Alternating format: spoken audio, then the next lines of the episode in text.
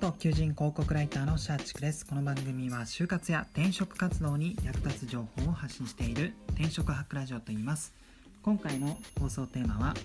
面接で伝わる話し方3つのコツについてお話したいと思います。まあ、就活や転職活動必ず面接をしないといけないんですけどもなかなか相手に伝わらない言いたいことがうまく伝わっていないと悩んでる方も多いかなと思います。私自身も、えー、転職活動を2回やってあと就活では留年もしたぐらいあのこう面接で結構つまずいた人間でもあります。ですので今回は私の失敗談とあとはそのまあ話し方のコツとかの本とかを私は読んできましたので、まあ、それを踏まえて面接ではこういう話し方がいいですよというのを3つポイントを押さえてきましたのでそれを今回シェアさせていただきます、えー、最後まで聞けばこの就活や転職活動で面接がうまくいかないと悩んでる方はすごく参考になる話になるのかなと思いますので是非最後まで聞いていただけると嬉しいです。で早速なんですけども話し方3つのコツ先に、えー、列挙したいちゃいますと、えー、1つ目は結論から話す。で2つ目は大から小へ話す、えー、3つ目は、え堂々と話す。この3つを意識することによって面接官に伝わるうまくこの自己 PR が伝わる話し方ができるようになります。それぞれ解説したいと思います。1つ目の結論から話すという点なんですけども、えーとまあ、日本語って構造的になんか最後に一番伝えたいことが出てくるような話し方になるんですよね。えーとまあ、理由をいっぱい述べて最後にこうしたいと思っているとかそういう風な構造ですね。でこれって、えっと、やっぱり相手からするとなかなか伝わりにくいんですよね。まあ、日本語なので、まあ、普段の会話だったら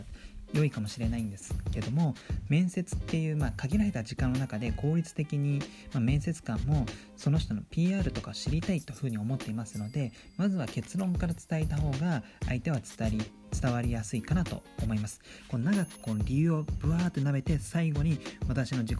えー、強みはこうですっていうよりかは私の自己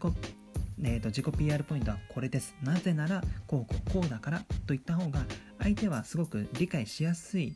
形で、えーと、あなたの話を聞いてくれますので、まあ、それによって、まあ、結果的に相手に伝わる話し方ができるようになります。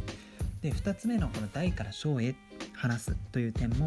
この結論から話すとちょっと通じるところはあるんですけども、まあ、物事何かを伝える時にですね、えー、と相手に伝わりやすい話し方っていうのがもうえー、と決まっていましてそれがこの大から小へ話すという部分になります、まあ、大きいところから徐々にこのフォーカスを絞っていって小さい話を行うという感じですね。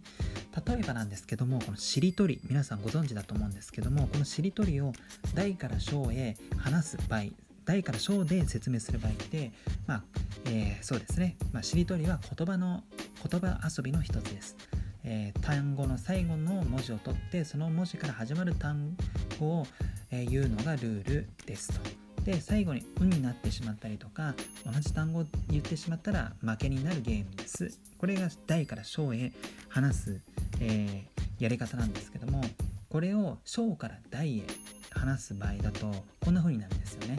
最後に「運になったり同じ単語を言ってしまったら負けになります。えー単語の最後の文字を取ってその文字から始まる単語を言うのがルールです。えー、しりとりは言葉遊びの一つです。まあ、こんな感じですね。もう非常に分かりづらいじゃないですか。人間のこの頭の構造的にもやっぱり大から小へえー、と情報を提供した方が脳が処理しやすくなりますのでまずはこの大から小へ話すというのも意識することによって、えー、相手に伝わる話し方ができるかなと思います。何かこう自己 PR でエピソードを伝える時とかですね、まあ、そういった時も大から小へこれ言い方を変えると背景からお伝えすると、まあ、そこからそのエピソード、えー、と自己 PR に直結する話をするみたいな感じでやると相手に伝わりやすいかなと思います。で3つ目は、えー、堂々と話すという点ですね。えーと、これはちょっと行動経済学、えー、行動経済学とか心理学の話にも通じてくるんですけども、えーとまあ、人は見た目とかあとは所作あとは話し方でその人の印象を決めてしまうんですよね。で印象がそれで悪い場合って結局いい内容を言っていたとしても印象が悪いため結局その人の評価って下がりやすくなってしまうんですよね。これは行動経済学のハロー効果というふうにも言われていて、まあ、印象がその人の評判評価を左右してしまうっていうところがありますのでいくら良いことを言っていたとしてもいくらその刺さる、まあ、刺さるというかいい自己 PR をしていたとしても例えばもじもじ話しているとかすごく自信なさげに話していると、まあ、それだけでなんかこの人って自信なさそうだなっていう印象からあなたのこの話を聞くことになりますので印象がわ、えーと、自信がなさそうっていうことはこれ嘘なんじゃないかとか、えー、なんか本当にそう思ってるのかが疑わしい。こういう質問して確認してみようとか、まあ、ちょっと意地悪な質問してみようみたいな話になっちゃうのかなと思いますのでまずはこの堂々と話すようにしてみてください。まあ、堂々と話すことによって自信を持って話しているっていう印象、えー、相手にこの持たせることができますので、まあ、自信を持ってるということはこの人の言ってることっていうのは多分本当なんだろうとか言っていることは正しいよねっていうふうに相手はいい意味でこの解釈してくれますので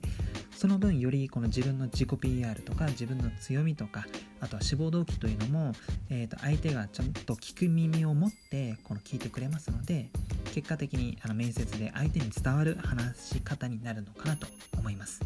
はい、話をまとめると面接で伝わる話し方というのは3つあります。1つ目は結論から話す。で2つ目は大から小へ話す。で3つ目は堂々と話す。この3つを意識していただけると、まあ、それだけで面接に伝わりやすくなりますので、ぜひ最後まで、あのー、聞いていただいた方はですね、これを実践していただければ嬉しいです。はい、最後までご視聴いただきありがとうございます。あなたの就職活動、そして転職活動の成功を祈りつつ、今日はこの辺でまた明日。